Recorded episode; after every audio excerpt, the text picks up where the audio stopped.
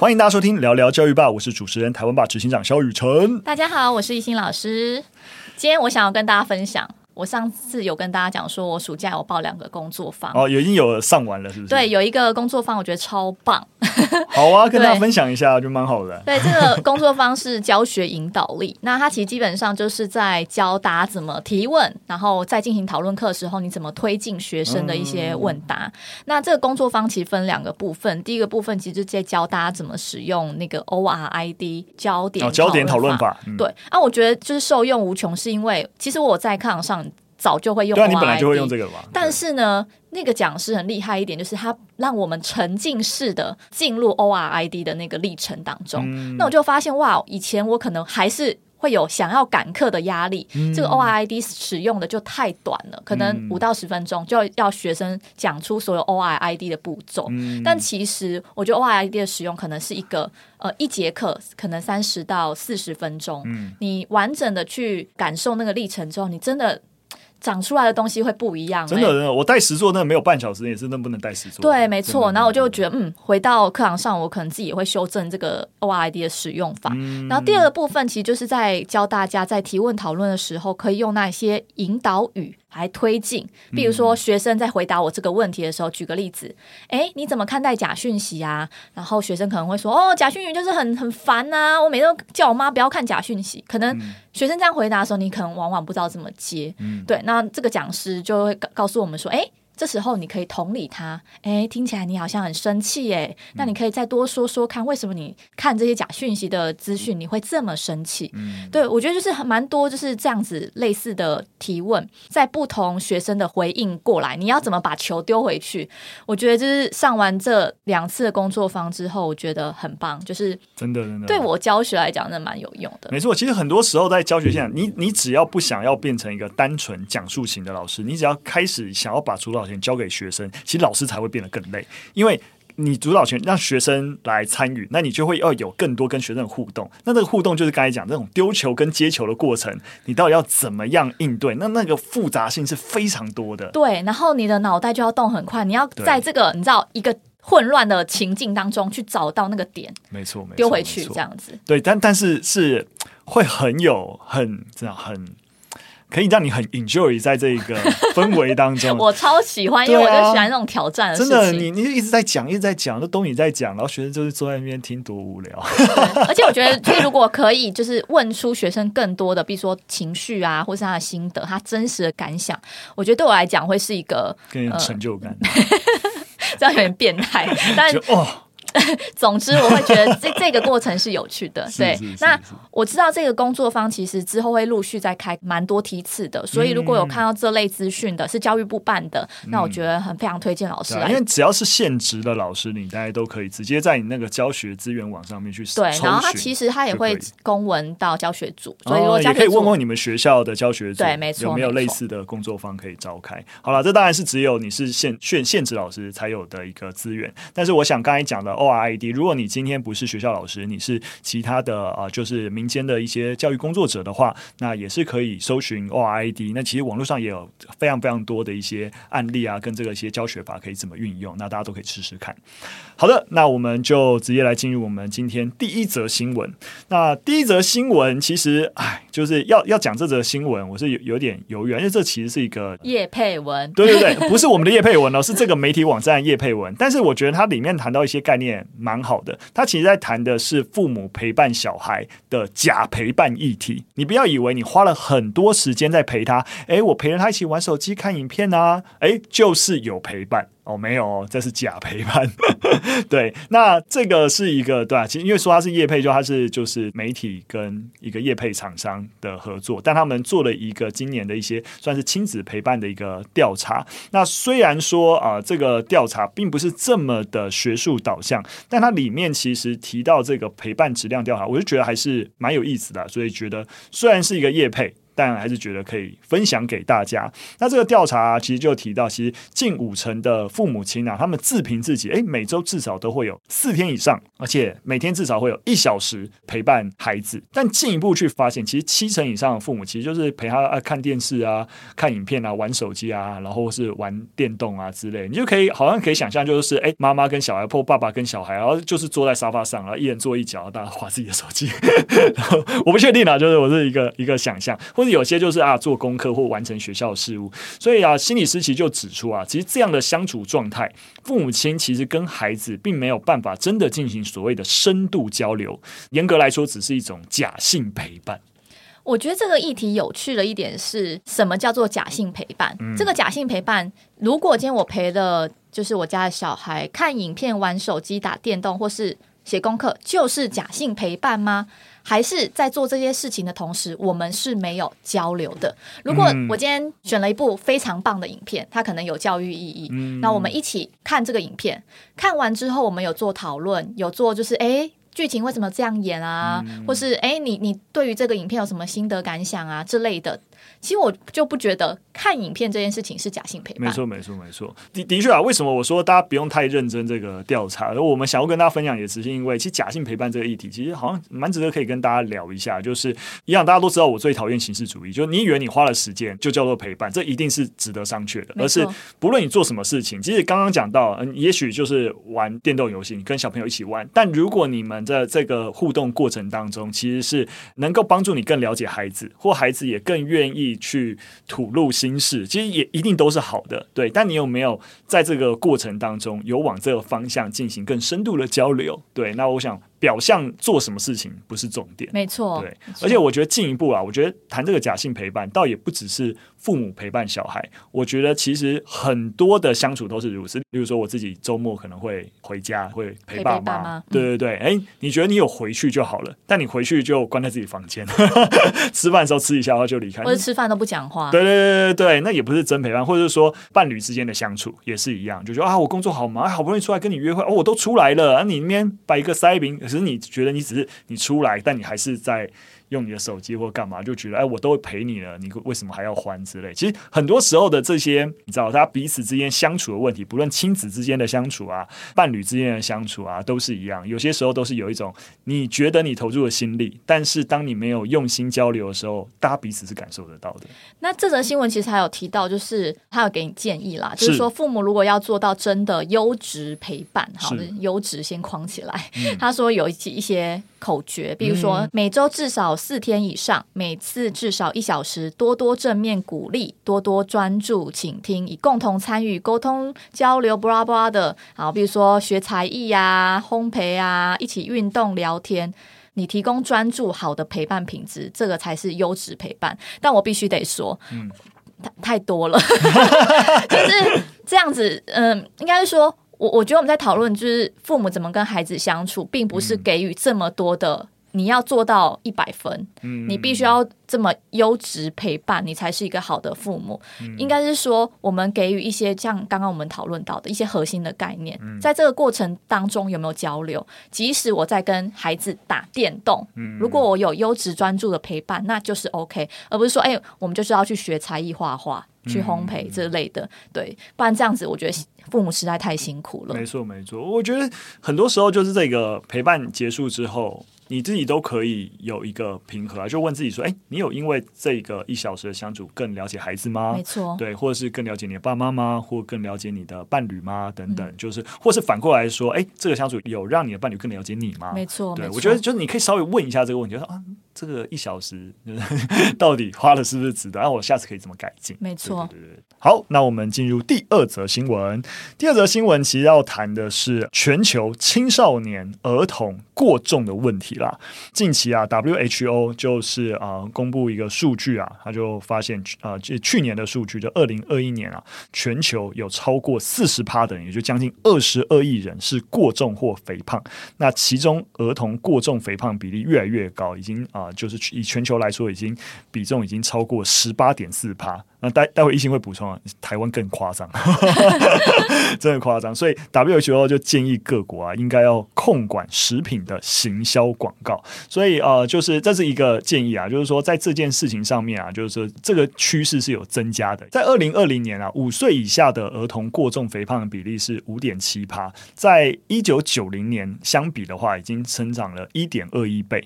那在二零一六年，过重跟肥胖的五到十九岁的儿童青少年比例啊。甚至进一步的是高达十八点四趴，是一九七五年的四点二八倍哈。你说大家知道，就是啊，随着现代化的演进，那个肥胖的比例是一直的升高，提升。没错，没错。那造成肥胖的一大原因，当然就是跟饮食有关。所以啊，WHO 为什么会有这个建议，就觉得啊，其实那食品的行销很有可能是影响儿童对于食品喜好度的一个关键。所以在二零二二年，就是今年五月二十二的一个世界卫生大会的时候，就希望各国政府能够管控这些食品行销的广告，那希望减少这些食食品行销的手法对孩童健康造成的一个影响啦。对，因此啊，在二零二二年五月啊，就是 WHO 呢，他们在召开的世界卫生大会呢，就希望各国政府对于食品行销广告要订定相关的控管政策，而且把不同的危害的食品分成三个层级啊。那细节大家如果有机会点击的连接可以去看到。这边帮大家补充一下，就是我们台湾，哎，对，台湾，台湾的肥胖的问题。那其实全台平均大概有二十七点零三趴的国小生。三十点七五趴的国中生，他们有过重及肥胖的问题，很惊人呢。那政府有关当局其实，比如说像二零一六年，他就实施了一个不适合儿童长期食用的食品广告及促销管理的办法。嗯、那其实内容就是对不适合儿童长期食用之食品广告投放的时间啊、内容跟促销手法进行一些规范。哦，所以其实啊、呃、WHO 这个宣告，其实我们在二零一六年就已经做了一些努力了。其实我们比较前进的去做，但虽然我们比较前进，但我们儿童儿童的肥胖率还是亚洲冠军，这是怎么一回事？所以像是我们前阵子聊到那个食农教育法，最近推的很夯的。其实，在四月三读通过之后啊，其实对于台湾的那个食育，就是那个吃东西的教育这个推动，其实有一个很大的里程碑。嗯，因为里面就有一个概念很重要，是我们接下来是一个推广重点，就是培养均衡饮食的观念。其实说在肥胖问题的解决是啊、呃，真的是蛮迫切的一个问题啦，因为。很多时候，我们都发现啊、如果你越小的时候肥胖，那其实对于你成年之后的一个健康的影响也是啊、剧烈。所以，到底我们在今年食农教育法通过之后，具体我们能够做到哪些事情，甚至有能够影响到我们这个儿童肥胖率的下降？那相关还有很多的作为要努力啦。对，那我觉得这个里程碑最起码揭示了，其实政府在这个面向上也开始重视了。我想分享一下，就是我今天来台湾吧，然后要录 Podcast 之前。然后台湾吧的那个伙伴就问说：“要不要一起点 Uber E 的那个饮料？”嗯，然后我就点哇，你知道每一杯饮料它都会标示热量。对，我想说谁敢点呢、啊？每一杯都你知道有四百到七百热卡路里耶，我好，我觉得这个是一个很大的进步，所以后来我们就要点无糖之类的。必须要说，这就是真的，这真的就是一个推进，就是要求的食品标示必须要啊、呃、明确，而且真的是清楚揭示卡路里这件事情。这就跟那个烟品在上面被要求你要把那个烟害的那个肺肺还是放的很大，就这是认真是会有就警示作用的。你那个警示放的越大，对于那个烟的购买其实就真的会下降。对对对，所以把卡路里越凸显，大家是 对对要喝这么。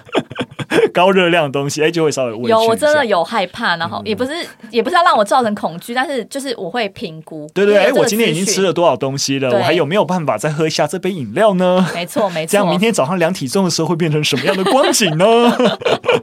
就会相当害怕。对，所以我觉得资讯的就是呈现是非常必要的。没错，没错，这是最基本的东西。而且很多时候，这种最基本的东西做好才是最最重要的。没错，没错。你办很多活动啊、campaign 啊，真的都不如啊，这种把这这种事情做好。对，没错。好，我们进入最后一则新闻。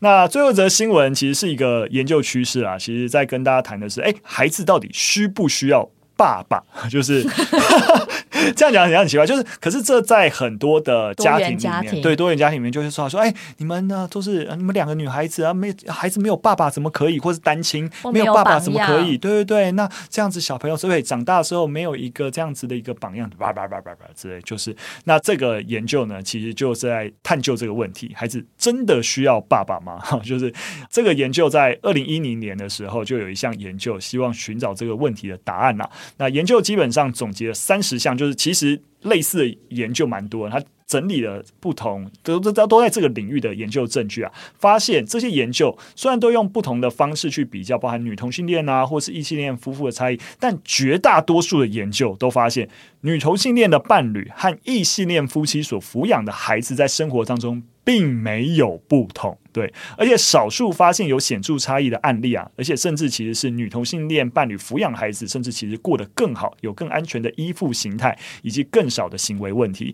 而在如果是单亲家庭的部分啊，单亲的父母与双亲父母本身就有很多的差异，例如说是啊，你看家庭收入的不同，有些单亲是比较困苦，那有些就是家境稍微 OK，对，那而且以及父母的。